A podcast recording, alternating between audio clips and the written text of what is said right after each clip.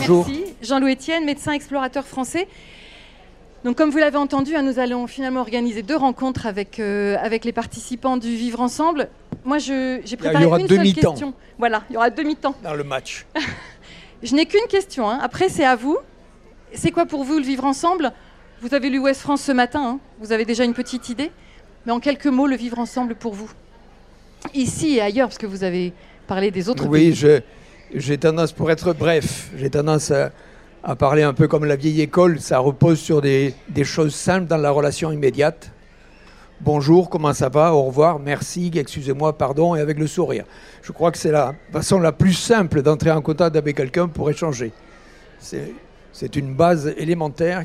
Donc je, je vais un tout petit peu plus loin. J'ai habité aux États-Unis, j'habitais en Californie, et où le, le vivre ensemble apparent est toujours beaucoup plus chaleureux. Vous rencontrez quelqu'un que vous connaissez pas dans la rue. Hi, how are you today? C'est vraiment ça. Salut, comment ça va? Et donc, je revenais en France de temps en temps et je racontais ça. Et on me dit, mais les Américains, ils sont superficiels. Et j'ai dit, je préfère un superficiel sympa qu'un chieur profond. Vous voyez? Et euh, en fait, donc, le vivre ensemble, ça repose déjà sur une entrée en matière avec la première personne. Merci. On passe directement aux questions qui concerneront le vivre ensemble, vos expéditions, votre vie, votre œuvre. Qui a une question pour Jean-Louis Etienne? Ah non. Ça, je n'y crois pas une seconde. Pas de question pour Jean-Louis Etienne? Ah, merci. Bonjour. Bonjour. Allez-y, allez-y. Allez-y, monsieur. Et Oui. de- C'est- c'est moi. Donc, rebonjour, monsieur Etienne. Euh, juste une question par rapport à, comment dire, euh, euh, votre, comment dire, vos perspectives par rapport à.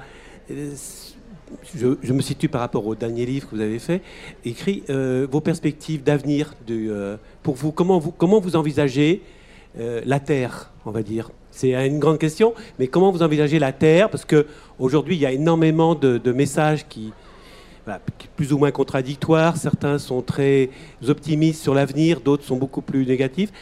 Vous, de votre côté, qui avez énormément sillonné la Terre, aujourd'hui, vous en êtes où à l'âge que vous avez, avec toute l'expérience que vous avez?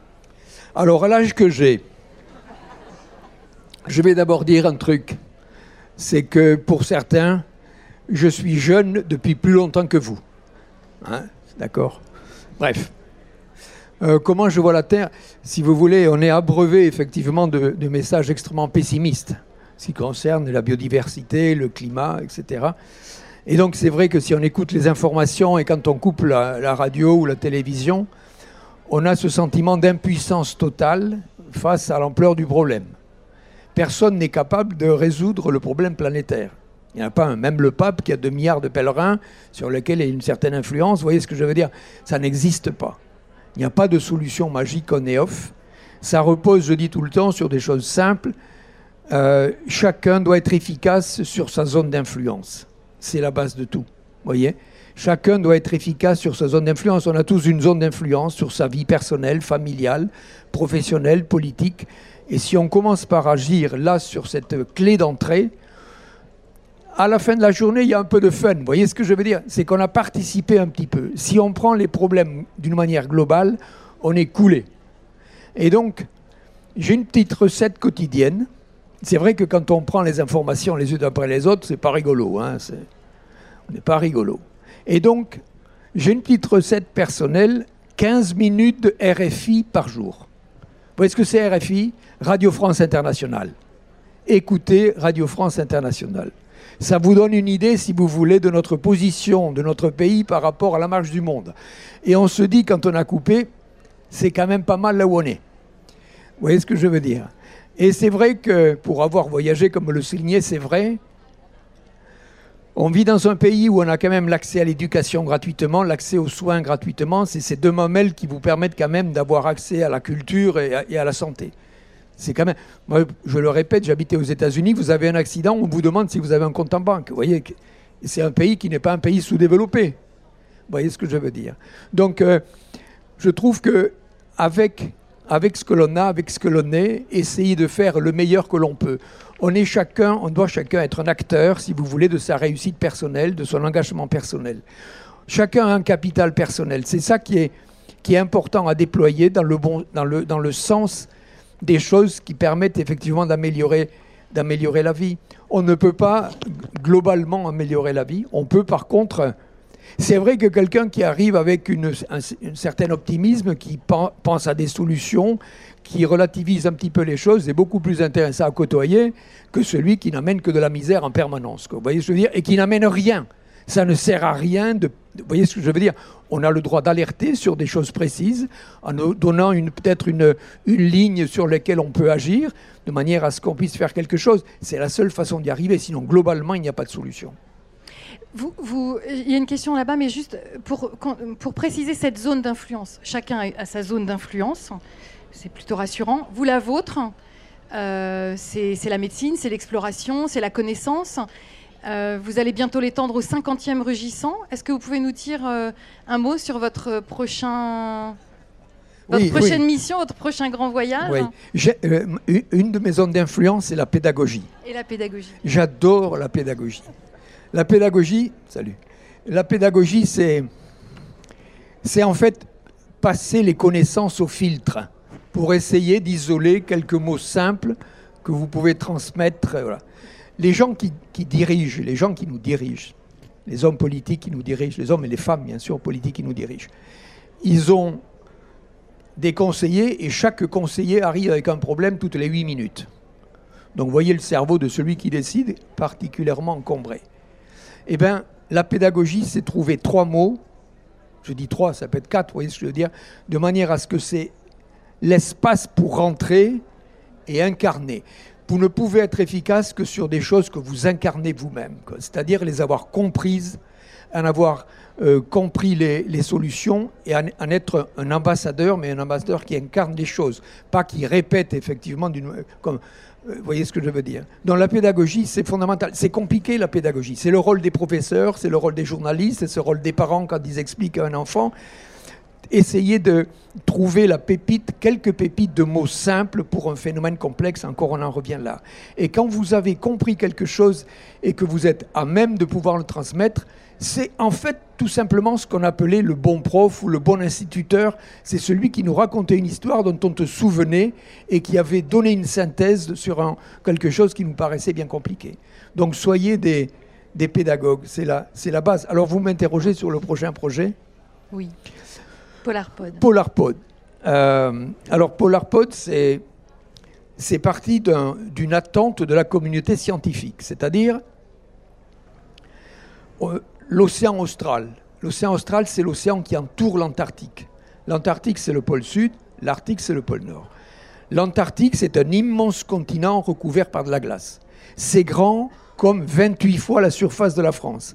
Vous mettez un puzzle de 28 France, vous voyez, là vous avez la surface, et vous recouvrez le tout de 2500 mètres de glace. 2 km et demi de glace, vous avez la glace, l'épaisseur de glace. Et l'océan qui est tout autour, l'océan austral, c'est un océan qui n'est pas connu parce qu'il y a très peu de missions. Et toutes les publications se terminent, on a besoin de mesures in situ de longue durée. C'est-à-dire on a besoin de s'installer sur cet océan dont les marins nous, du vent des globes nous parlent tous les 4 ans. C'est un truc de tempête, quoi, hein, le 50e hurlant. Et eh Ça ben, ressemble à l'enfer. Glacé. C'est de l'eau froide agitée. Et euh, il y a du vent. Et en fait, je me suis rapproché d'un bureau d'études qui est à Lorient, Chip Laurent Mermier, qui est un mec avec qui j'adore travailler. Parce qu'en fait, j'adore travailler, on lui donne une idée, il vous dit jamais non, ça ne peut pas marcher, il dit on va regarder ça. C'est quand même, ça fait partie de la pédagogie, vous voyez Ne pas tout de suite. Voilà. Et donc, on est arrivé au truc de se dire il faut faire un bateau vertical. Un, un truc comme le micro, là, comme ça, qui a 80 mètres sous l'eau, et on habitera dans le, dans le haut du micro, là, vous voyez, comme ça. Pourquoi? Parce qu'en fait, à 80 mètres, vous avez les eaux calmes. Quand ça souffle, ça creuse la surface et puis après, ça s'arrête un peu. Donc si vous avez un flotteur qui descend profond à 80 mètres, il est pris dans des eaux stables. Et à la surface, il faut avoir un treillis. Et la mer nous passe à travers, elle ne nous cogne pas comme ça. Voilà, donc c'est un tube, il s'appelle POD. Euh, c'est comme un plateforme océanographique dérivante dont on va s'installer dans le haut du micro. Là, on sera 8. Et c'est un, un bateau autonome qui va être emporté par le courant. Ça va durer deux ans, le tour. Et les équipages seront relevés tous les, tous les deux mois. Et alors, pourquoi on y va, en deux mots? C'est le principal puits de carbone océanique de la planète. Puits de carbone, ça veut dire que le CO2 qu'on émet qui est en excès dans l'atmosphère se dissout dans les eaux froides. C'est une surface d'eau froide. Plus c'est froid, plus le CO2 se dissout. Donc, quelle est la capacité de cet océan? Il joue donc un rôle essentiel sur le climat puisqu'il régule la teneur en CO2. On ne le connaît pas. Et donc, en s'installant sur ce... Pendant deux ans, on va mesurer les échanges entre l'atmosphère et l'océan, premièrement. Et deuxièmement, on va faire un inventaire de la faune par acoustique. Au fond, là, à 80 mètres, on va mettre un micro et on va écouter. Et aujourd'hui, on connaît la signature sonore de toutes les espèces du krill, l'orque, la baleine bleue, le manchot royal, et en écoutant, et on peut le faire jour et nuit en permanence. Moi, j'ai fait des inventaires de faune déjà sur cet océan quand j'avais Antarctica, qui s'appelle Tara. Vous êtes avec les jumelles, ou vraiment vous êtes malade, et puis il y a le, le brouillard qui arrive, et la nuit arrive, et ça s'arrête. Mais les, les- les bêtes, elles vivent toujours, elles sont toujours là. Et donc, par acoustique, on va faire un inventaire de la faune. Normalement, on doit partir en 2023. 2023, c'est passionnant. Merci beaucoup. Il y avait une question euh, tout à l'heure, non? Alors, une autre question? Monsieur avait trouvé réponse à sa question. Ah, d'accord. Une autre question? Pas de question? Là, il y en a Ah, une là. merci. Oui, donc euh, on nous annonce qu'il y aura en 2050 euh, à peu près 10 milliards d'humains sur Terre. On est actuellement euh, 7 milliards 6 à peu près, dont un milliard euh, qui n'a pas suffisamment à manger, hein, euh, avec une alimentation inexistante ou tout au moins euh, pas équilibrée. Euh, sur l'eau potable, c'est 3 milliards. Est-ce que vous avez des solutions pour qu'on puisse effectivement, euh, dans ce 21e siècle, trouver enfin, une solution qui soit digne de l'humanité? Euh, oui, j'ai cru que vous alliez nous dire qu'il fallait réguler. Alors, réguler, quand on fait une conférence comme ça, dit on va réguler. Alors, par quoi on commence? Par les jeunes ou par les anciens? Non, bon. Chacun a le droit de vivre jusqu'au bout de sa vie. Euh, mais votre question est intéressante. Nous serons effectivement 10 milliards certainement en 2050. 70% de la population sera ramassée dans des grandes, villes parce qu'on voit bien que les grandes villes augmentent de plus en plus. Il y a une misère agricole, il y a de la sécheresse, il y a des comme ça. Et donc les gens viennent chercher quelque chose à manger en milieu urbain. Donc il y a ce rassemblement. Ça va faire des consommations énergétiques colossales. Colossales parce que euh, déjà, pour apporter l'eau, apporter l'eau à des villes qui feront 25-30 millions d'habitants, ça consomme. Donc il va falloir passer, si vous voulez, il va falloir faire avec le qu'on a. Il y a une capacité à dessaler l'eau de mer, mais ça veut dire beaucoup d'énergie, beaucoup d'énergie pour dessaler l'eau de mer. Et il va surtout falloir réutiliser les eaux usées, mais jusqu'au bout. Ça veut dire que l'eau de la tirer la chasse, on va la reboire plus loin. Pas la même, hein Enfin, la même H2O, mais pas, pas le même contenu. Mais ça veut dire qu'il faut, par osmose inverse, ça existe déjà, on sait faire de l'eau propre avec de l'eau usée, mais ça veut dire que ça consomme de l'énergie. Donc je commence à, lever, si vous voulez, là, les quantités d'énergie importantes qu'il va falloir apporter. Il fera de plus en plus chaud, il y aura de la climatisation, ça consomme de l'énergie. Tout le monde va avoir son smartphone, son truc comme ça, ça consomme beaucoup d'énergie. Rien qu'aujourd'hui, le digital consomme une fois et demie l'énergie dépensée par les avions. Les avions. Vous voyez ce que je veux dire? La circulation d'avions aujourd'hui dans le monde consomme moins que le digital. Donc tout ça pour, pour montrer qu'il va falloir produire des quantités d'énergie colossales. Il y aura bien sûr le renouvelable sur lequel on se développe, le solaire, l'éolien, mais si on veut arrêter l'énergie carbonée, il va falloir faire appel à une autre énergie d'une intensité beaucoup plus importante qui est E égale MC2. E égale MC2, ça vous dit quelque chose? E, c'est l'énergie, M, c'est la masse de la matière, C, c'est la célérité. La célérité, c'est la vitesse de la lumière. Dans une réaction de fusion de noyaux légers dans le Soleil, d'hydrogène, vous avez une production d'énergie proportionnelle au carré de la vitesse de la lumière. C'est pour ça qu'il est à 150 millions de kilomètres et il nous chauffe. Vous voyez ce que je veux dire? Il va falloir aller dans des énergies, on va passer des énergies de stock, gaz, pétrole et charbon, à des énergies de flux. Les énergies de flux, c'est renouvelable. Et dans un futur un petit peu plus loin de l'énergie nucléaire dont on ne va pas pouvoir se passer vu le besoin énergétique que va demander cette population.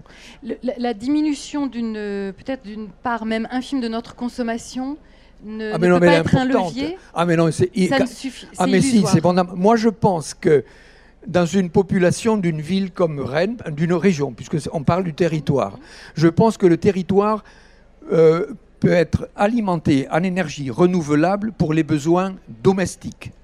Pour les besoins domestiques, je dis bien, à condition que chaque citoyen ait isolé l'habitat et fasse attention à sa consommation dans le choix de ses équipements électroménagers, Le etc. digital, vous parliez du digital. euh, digital par exemple, le- aussi. le stockage de ses mails dans sa propre boîte mail euh, nécessite beaucoup d'énergie. Oui. Et ça, c'est bien chacun dans sa sphère Ah ben, hein, oui, oui, oui, oui, oui, vous pouvez, euh, pouvez stocker ailleurs. Ou ne pas les stocker. Ou ne pas les stocker du tout. Mais je, je suis d'accord. Mais voyez ce que je veux dire. Je pense que le- l'éolien, et on parle de, vous me disiez, on parle de, de territoire. Exactement. Territoire, c'est et le, non, c'était le vivre ensemble. Voilà. Vivre ensemble dans les Voilà. territoires. Ben, Dans le vivre ensemble, si on, veut- si on prend la question climatique, c'est-à-dire économie d'énergie, c'est covoiturage. Ça, c'est une première chose. Euh, C'est euh, accepter les énergies renouvelables, c'est-à-dire euh, l'installation d'éoliennes. Y compris dans son champ de vision. y compris dans son champ. de- J'en ai 6 de 2 mégas chez moi, qui sont C'est- à c'est 800 une question mètres. sensible. Mais non, mais sensible, moi, ça fait, ça fait 10 ans qu'elles sont là. Voyez. Donc, euh, je- sincèrement, euh, je- quand il y a du vent que ça tourne, on dirait les chutes du Niagara. Ça fait... Vous avez été aux chutes du Niagara, ça fait ça. Et puis, la vision. On n'a jamais râlé quand on mettait des pylônes de ligne à haute tension. Hein. Ça faisait partie du progrès. Donc aujourd'hui, le progrès, c'est peut-être d'arrêter ces lignes de tension. Je pense qu'il y a une acceptation à, à avoir. Je crois qu'il y a une façon intelligente peut-être d'amener le citoyen à, à participer.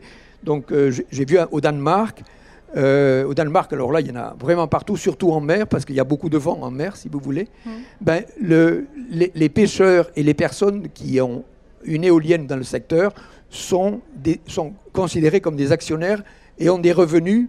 Vous voyez ce que je veux dire? Il y a un intéressement, si bien que on économise l'énergie, on touche quelque chose de, la consommation. Il y a eu une expérience de ce type à Bégan, euh, en Bretagne, qui est un- une petite commune avec des, éoliennes quasiment communautaires. Merci beaucoup. Une dernière question rapide éventuellement, sinon je, pense que nous allons accueillir le deuxième groupe et finalement même un troisième. Monsieur, une dernière question? Allez-y. Euh, chacun devrait agir au niveau de sa zone d'influence. Mais tant que les gens ont un problème de fin du mois, ils ne pensent pas à la fin du monde. Comment concilier économie politique et écologie, selon notre médecin explorateur français, Jean-Louis Etienne? Oui, c'est vrai que pour beaucoup de personnes, c'est un. J'ai pas le temps de déployer, mais je, fais, je fais, j'y vais quand même parce que je peux pas m'arrêter là en, fon- en fonction de la question. Il y a un- une banlieue à Paris qui s'appelle Poissy, qui est quand même une ville assez grande. Poissy, donc ils ont les, en- les enseignants ont, ont créé dans une école un groupe, ils ont appelé ça le lobby de Poissy. Ce sont des jeunes qui ont un CM1, CM2, 6e, qui depuis un moment, effectivement, sont éduqués aux questions environnementales. Ils sont allés à l'Assemblée nationale. Donc, vraiment, ils les, ils les managent bien. Et donc, à votre place, il y avait donc le lobby de Poissy, ces jeunes qui étaient là. Donc, j'ai dit, qu'est-ce que vous voulez? On veut sauver la planète. J'ai dit, ça, c'est une bonne idée, mais d'abord, on va sauver Poissy. Et voyez ce que je veux dire Il faut d'abord les ramener un truc. Et j'ai dit, vous qui avez été à l'Assemblée nationale, vous qui connaissez le problème là, il y a à Poissy des maisons qui sont des passoires énergétiques. Les gens n'ont pas les moyens de faire l'isolation. Ils ne savent même pas qu'ils ont droit à quelque chose parce qu'ils n'ont pas l'instruction, parce qu'ils sont pris sur autre chose. Vous, vous avez gagné en instruction. Vous allez prendre 10 maisons que vous allez choisir. Vous allez faire les dossiers pour eux parce que vous savez maintenant écrire comment on les fait. Les faire entrer dans la vraie vie. Vous voyez ce que je veux dire? Et vous allez aider des gens à économiser l'énergie, chose qu'ils ne savaient même pas à laquelle ils avaient droit. Donc ça aussi, ça s'appelle du vivre ensemble. Et donc on voit très très bien les jeunes qui ont une capacité de mobilisation. Et moi j'aimerais bien qu'ils aient aussi une capacité à amener la solution. Parce qu'on les croit, les jeunes, parce qu'ils ont de l'appétit, parce que quand un jeune vous regarde comme ça, il dit Bon sang, vous allez faire quelque chose. Tu dis Viens avec moi, mais qu'est-ce que tu proposes? Comment on s'y prend? On va prendre un petit chantier, par exemple. Vous voyez, c'est ça qu'il faut faire, c'est commencer par une multitude de petits chantiers. De l'engagement, de l'engagement et de, la pédagogie. Merci beaucoup.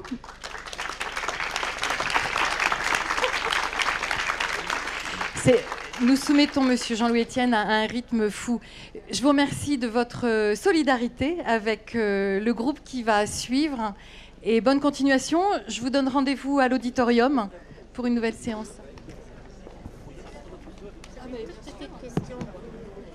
Messieurs, dames, pour ceux qui nous quittent, si vous pouviez emprunter cette sortie-ci, s'il vous plaît, merci beaucoup.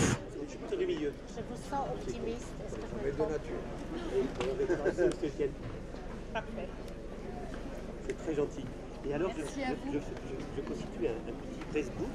Et donc, là, je vous ai donné ce petit verset je vais mettre votre photo juste en dessous. En dessous, je vais mettre votre photo. Mais vous- ou- ou comme vous voulez. Donc, donc, oui. Ou Yannick.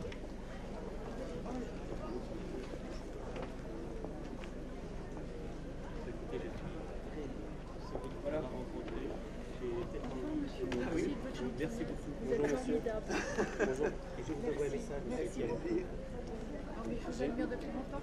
Oui. J'ai lu votre Vous allez à l'auditorium Ah oui, c'est parce qu'il est. Alors, descendez à J'ai lu votre livre, euh, Inventer En ce moment, on y parle de la Et mer. euh, j'avais bien beaucoup aimé une Et Jean-Louis Etienne, il va aussi à la dictée, 17 c'est que heures. je Et là, crois il y a places. Allez-y, parce que Mais j'aimerais qu'on puisse faire rentrer par rapport à, à la lecture et que, pour vous un livre était une, une, une frustration, mais vous, vous- frustration amoureuse, c'est ça.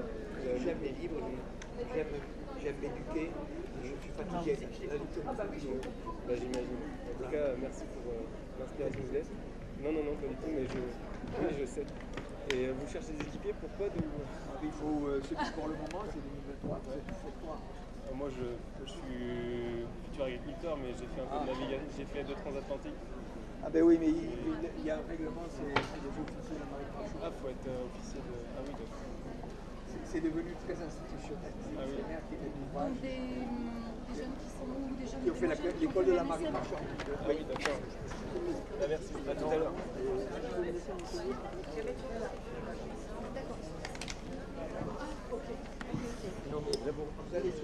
Bonjour, entrez, bienvenue.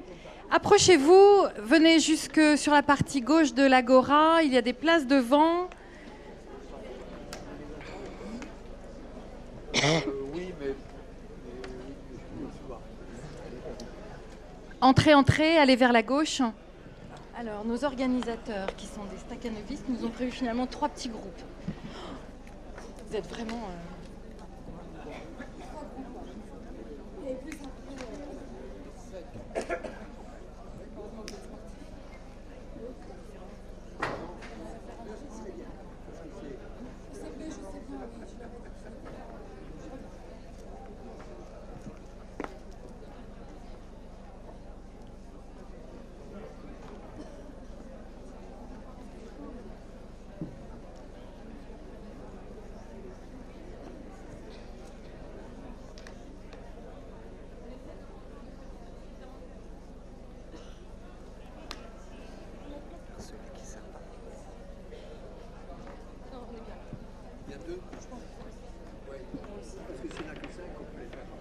Oui, oui, oui, pour des raisons de sécurité.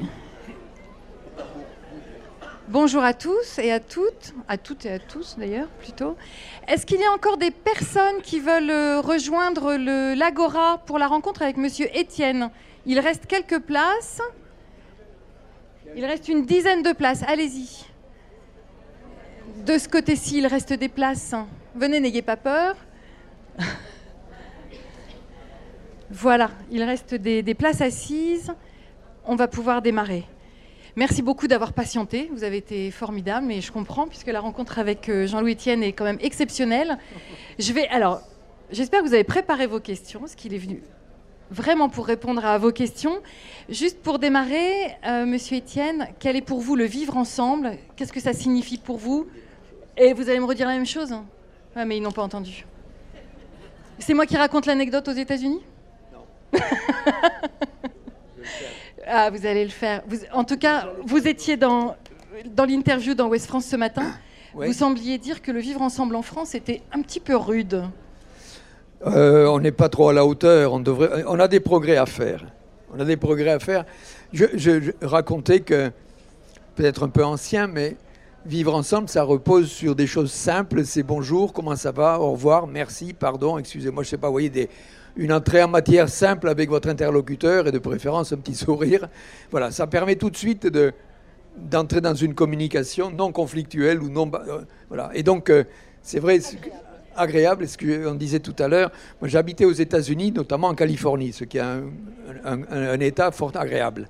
Et peut-être les gens sont moins stressés qu'ailleurs, mais chaque fois que vous rencontrez quelqu'un, Hi, how are you today Vous le connaissez pas, mais il vous demande, il vous dit bonjour et comment ça va aujourd'hui Fine. C'est tout ce que vous dites, mais vous le connaissez pas, vous voyez. Et, j'avais un chien, donc vous prenez avec un chien, oh, nice dog et tout ça, voilà.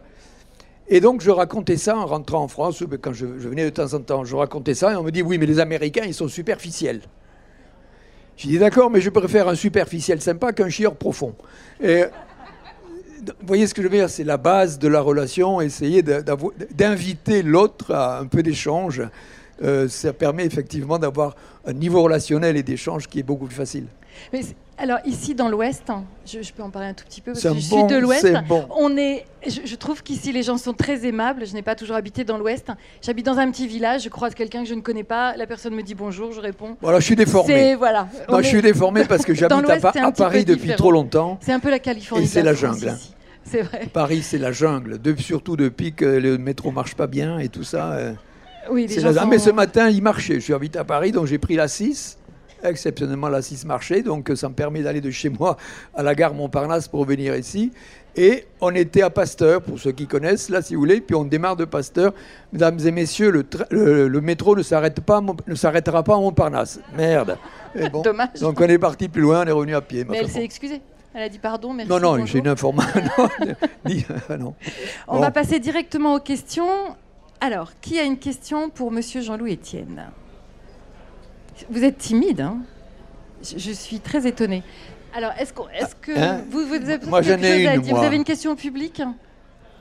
Non, mais on m'a déjà dit depuis que je suis à- Non, non, allez-y, allez-y, posez votre question. c'est en- moi, c'est en, en réserve.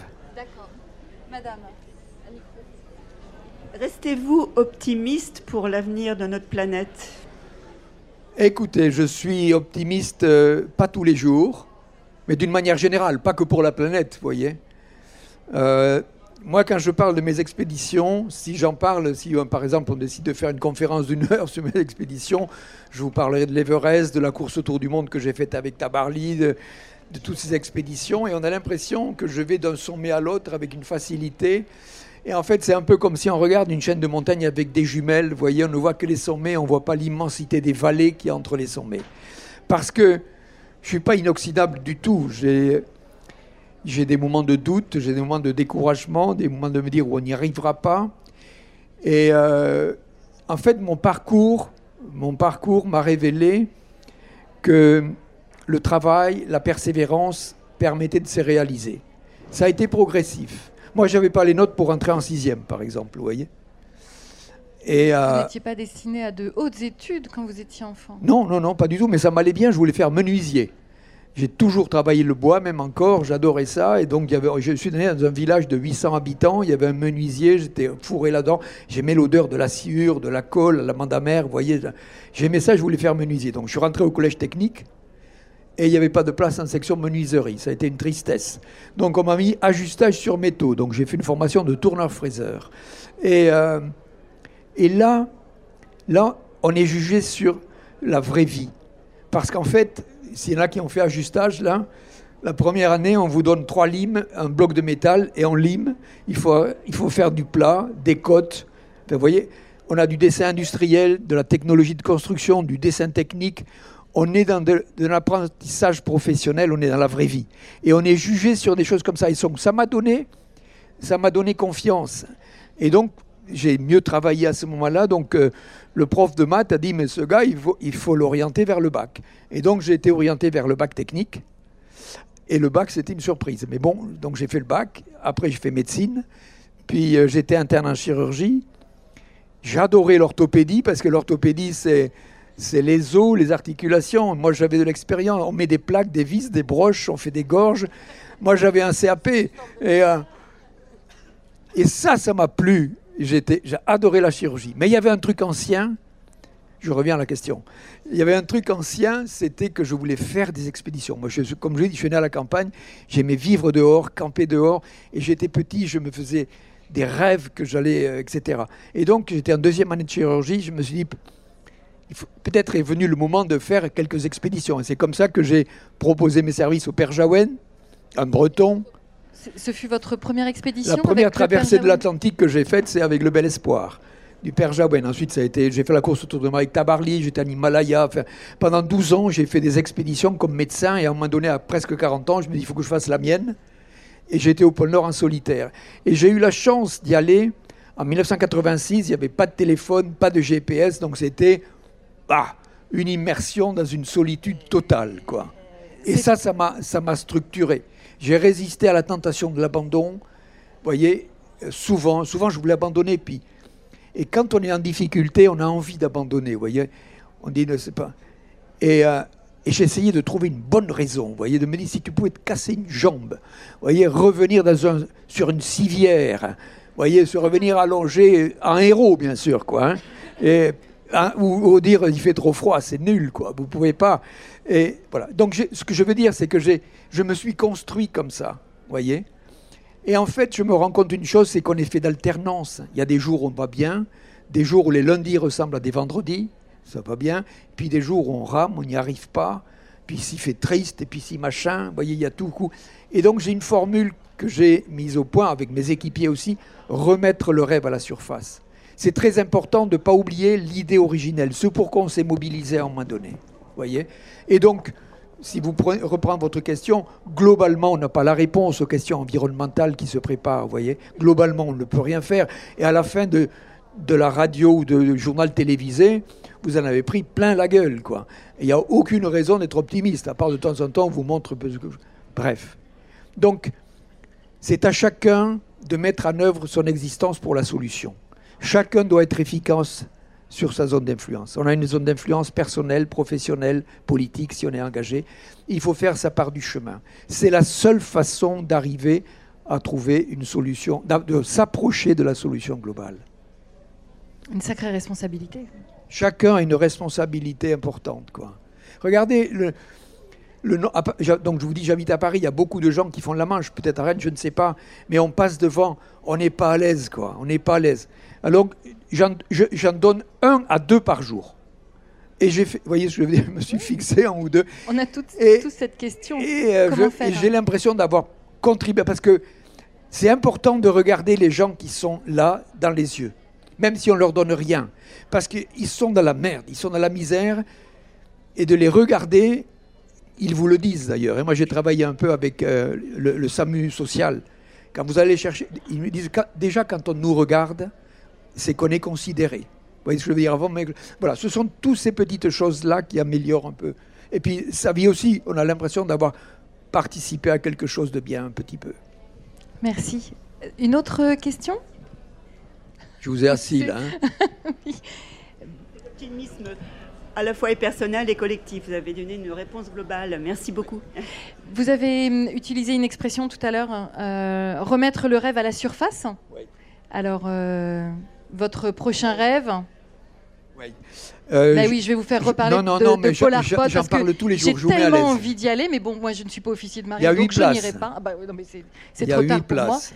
Parlez-nous de, de Euh, Polar Pod, oui. votre prochain rêve. La, la prochaine expédition, c'est une étude de l'océan austral, l'hémisphère boréal, les aurores boréales, et au sud, l'hémisphère austral. Et là, l'océan qui est autour de l'Antarctique, du pôle sud, c'est l'océan austral. C'est un immense océan qui fait le tour de l'Antarctique, qui fait 22 000 km de circonférence, qui sont des eaux froides. Et toutes les publications sur cet océan se terminent pareil. On a besoin de mesures in situ de longue durée. Ça veut dire qu'on a besoin de s'installer sur cet océan pour faire des mesures. Il n'est pas connu, cet océan. Il est loin, il est assez agité. Et donc, je me suis rapproché d'un bureau d'études qui est à Lorient, qui s'appelle CHIP-ST. Et Laurent Mermier m'a dit une chose euh, simple et intelligente. Il m'a dit, si tu veux séjourner sur cet océan de tempête, là on parle des 50e hurlants, il y, a du vent, donc il y a des vagues. Il faut avoir un navire vertical, un flotteur, comme le micro, qui va descendre à 80 mètres sous l'eau. Voyez? Donc il est pris dans des eaux stables, parce que le vent, la surface, si vous voulez, c'est la zone de conflit entre le vent et la mer. C'est là qu'il y a des vagues. Mais à un moment donné, ça s'arrête. Et donc, si vous êtes profond, vous êtes pris dans des eaux stables, et à la surface, un treillis, de manière à ce que l'eau passe à travers. Et donc, euh, ce, flotteur qui fait 100 mètres de haut, il fait 1000 tonnes, c'est un, un truc sérieux. hein. Et donc, on va habiter dans la partie haute, à 15 mètres au-dessus de l'eau. Il y aura 8 personnes, 3 marins, 4 ingénieurs scientifiques et une personne de plus. Et on va étudier deux choses. On a deux études principales à faire. Cette immensité d'eau froide autour de l'Antarctique, c'est que géant, c'est le principal puits de carbone océanique de la planète.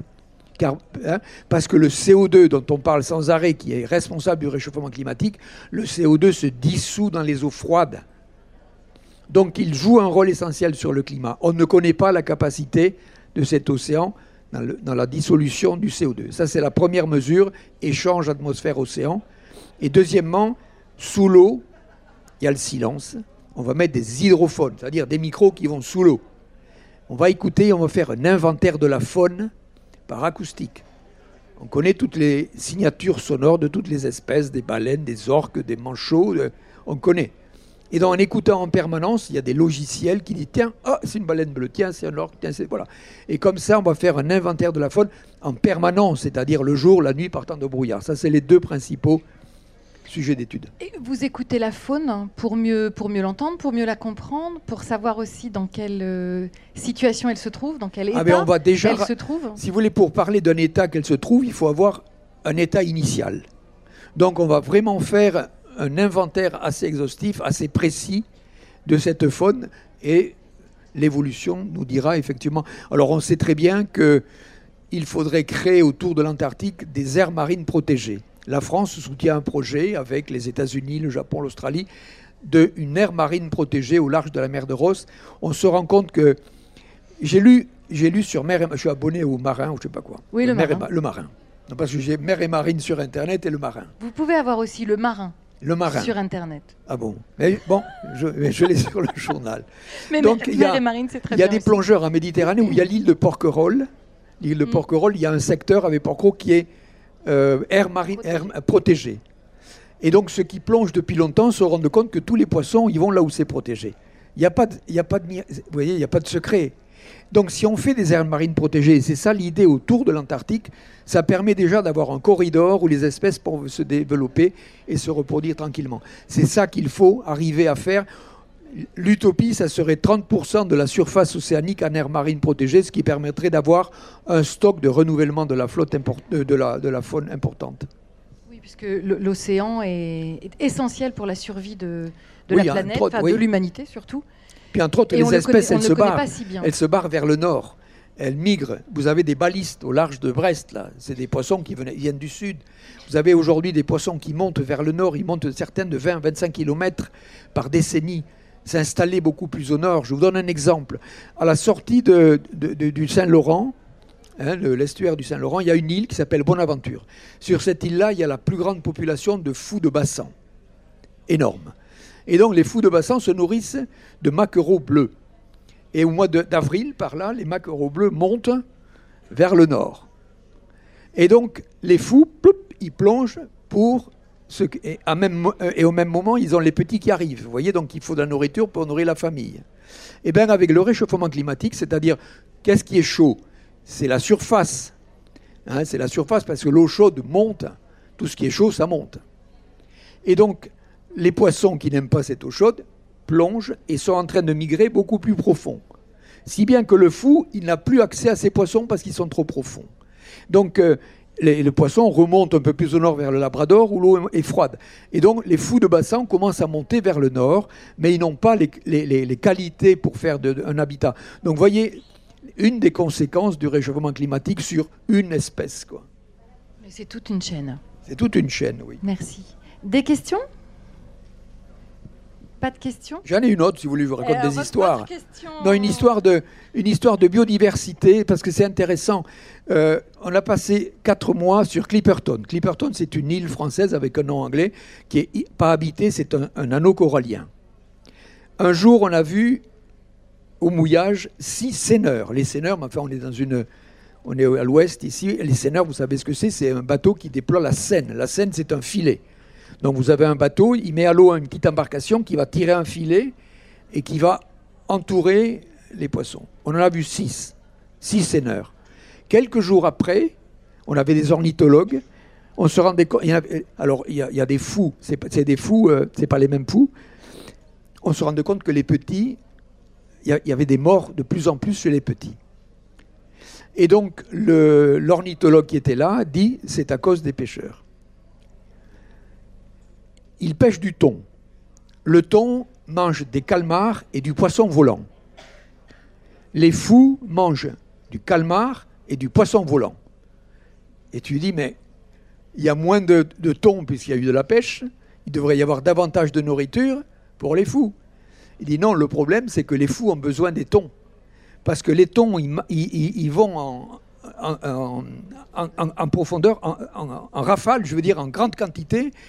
Et alors les, calmars et les, poissons volants, ils montent à la surface. Et là, touc, touc, touc, le fou peut se, et à manger. Mais si vous supprimez les thons, ils restent au fond et ils ne sont pas accessibles pour les fous. Donc la surpêche dans le secteur, vous voyez, je veux dire, ça, c'est ça qu'il faut comprendre, cette espèce d'implication. C'est une vraie mutuelle, la nature, où toutes les espèces ont la vie en commun. On en revient à cette zone d'influence hein, que nous avons autour de chacun de nous, y compris dans notre consommation, puisque vous parlez du, du thon.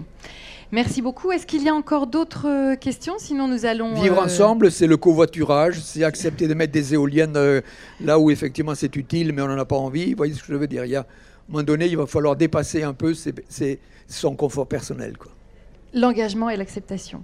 Merci beaucoup. Nous allons euh, libérer Jean-Louis Etienne, qui va faire une petite pause. Oui, je, parce que j'avais, je vous avais euh, mis sur une question, parce que quand je suis arrivé, oui il faisait froid. On me dit, mais vous, vous craignez pas le froid. Et je crains comme tout le monde. Nous sommes. Il y a une chose devant laquelle tous les humains du monde entier sont égaux, quel que soit le pays d'origine, c'est la température du corps, 37. Et là, c'est hyper bien réglé. Je ne sais pas qui c'est réglé le thermostat, mais c'est très haut. Donc il n'y a pas de Superman du froid. Je dois moi aussi Romain. conserver mon capital thermique. Merci, merci beaucoup. Vous pouvez retrouver Monsieur Étienne à l'auditorium à 17h. Merci.